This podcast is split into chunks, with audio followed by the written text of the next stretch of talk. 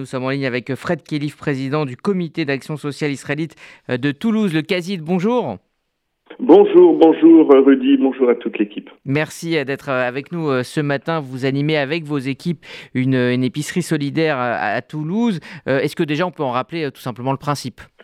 Oh, ben, tout simplement, euh, une épicerie solidaire. Le but, évidemment, c'est que les personnes aient de quoi manger.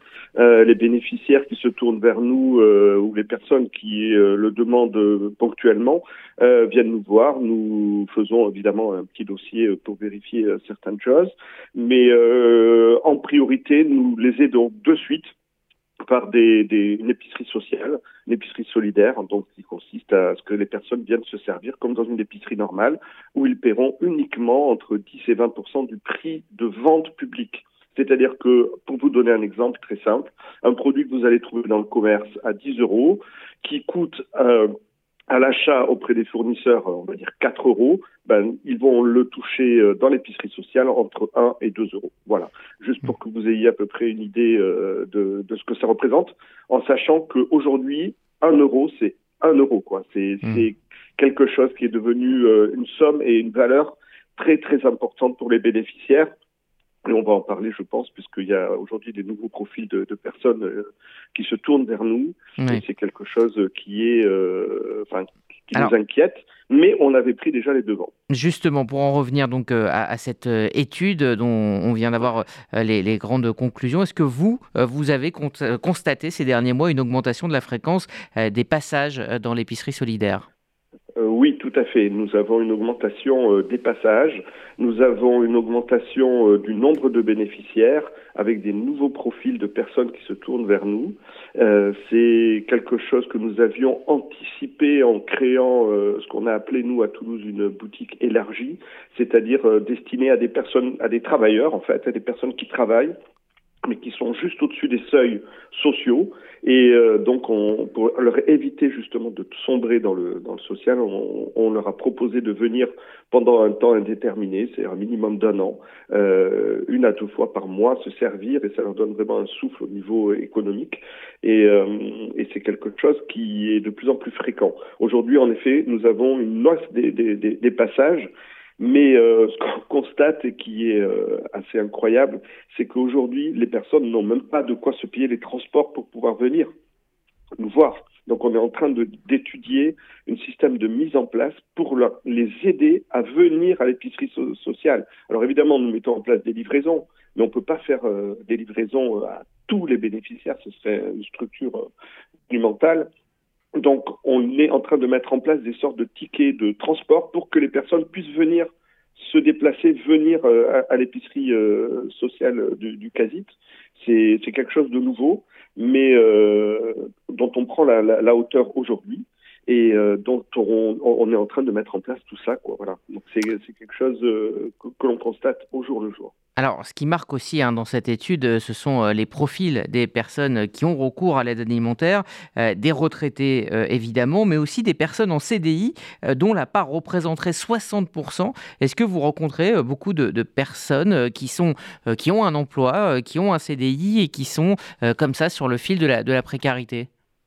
Oui, tout à fait. Nous avons, bah, justement dans le cadre de cette boutique élargie dont je vous ai parlé tout à l'heure, euh, nous avons euh, des foyers, euh, des, familles, des, couples euh, qui travaillent ou des personnes seules qui travaillent. On, appelle ça, j'aime pas le terme, mais des travailleurs pauvres. Euh, le, terme est un peu un, un, terme que j'aime pas trop, mais euh, c'est exact, mais ça décrit bien la situation sont des personnes qui travaillent et qui euh, n'arrivent pas à joindre les deux bouts tout simplement parce que les coûts de l'énergie augmentent, parce que le coût du transport augmente, parce que les, matières premières euh, augmentent et donc c'est répercuté sur les prix euh, d'achat des produits alimentaires. Donc on se retrouve avec des personnes qui n'arrivent pas à joindre les deux bouts et qui, à peine ayant touché leur salaire, se retrouvent déjà dans le rouge et donc euh, n'arrive pas à, faire face. Et donc, on a de plus en plus de personnes comme ça, de, de, de ce profil-là. Et c'est, ce sont des travailleurs euh, qui ne peuvent pas venir dans les horaires d'ouverture de la boutique normale. Donc, on a mis des créneaux horaires adaptés à leur, euh, à leur profil, c'est-à-dire euh, en fin de journée, entre midi et deux, Euh, ce sont, c'était pas des créneaux horaires que nous que nous utilisions et que nous mettions en place auparavant. Ben là, nous avons, nous nous sommes adaptés grâce aux bénévoles qui font un travail admirable. Hein. On, on, a la, la chance d'avoir des équipes de bénévoles. Je pense que c'est pareil dans tous les quasi euh, en France, euh, des, des, des, bénévoles qui sont là présents et qui euh, font ça avec un, un amour infini. Et je trouve ça magnifique de, de savoir qu'on peut compter sur eux mmh. et, ah. à, à, des créneaux horaires qui sont différents. Quoi. Voilà. Juste en un mot pour terminer, est-ce que le fait de, de manger cachère et d'avoir accès à la nourriture cachère renforce quelque part les difficultés? Mais évidemment, on connaît tous les, prix euh, de, la cache-route, enfin des produits cachères. Euh, on, sait très bien que l'alimentaire la, cachère est, quelque chose de, très cher. Voilà, c'est comme ça. Bon, ok. Maintenant, il faut faire face avec ça, à, ça. On va euh, on va pas passer à côté du fait que c'est trop cher. Alors, on va pas manger cachère. Non.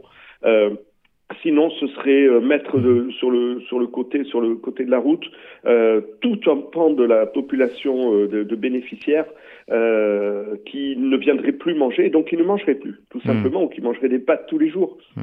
C'est hors de question. Merci. donc le coût est très important, mais on, fait, on pratique exactement la même politique que pour l'épicerie sociale, euh, avec des coûts euh, de 10 à 20% euh, par rapport à ce qu'on peut trouver dans le commerce.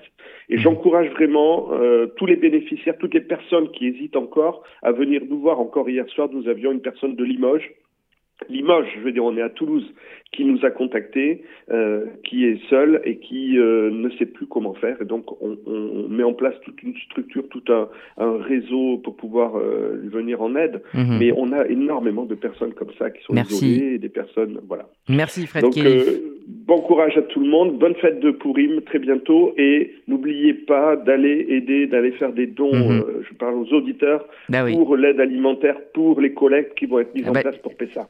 Merci, merci Fred voilà. Kelif, donc du CASIT à Toulouse, hein, le CASIT donc soutenu euh, par euh, le Fonds social juif unifié. J'en profite justement euh, pour dire hein, que si vous voulez soutenir les actions du Fonds social, un dîner de gala aura lieu le 12 mars prochain en présence de nombreuses personnalités.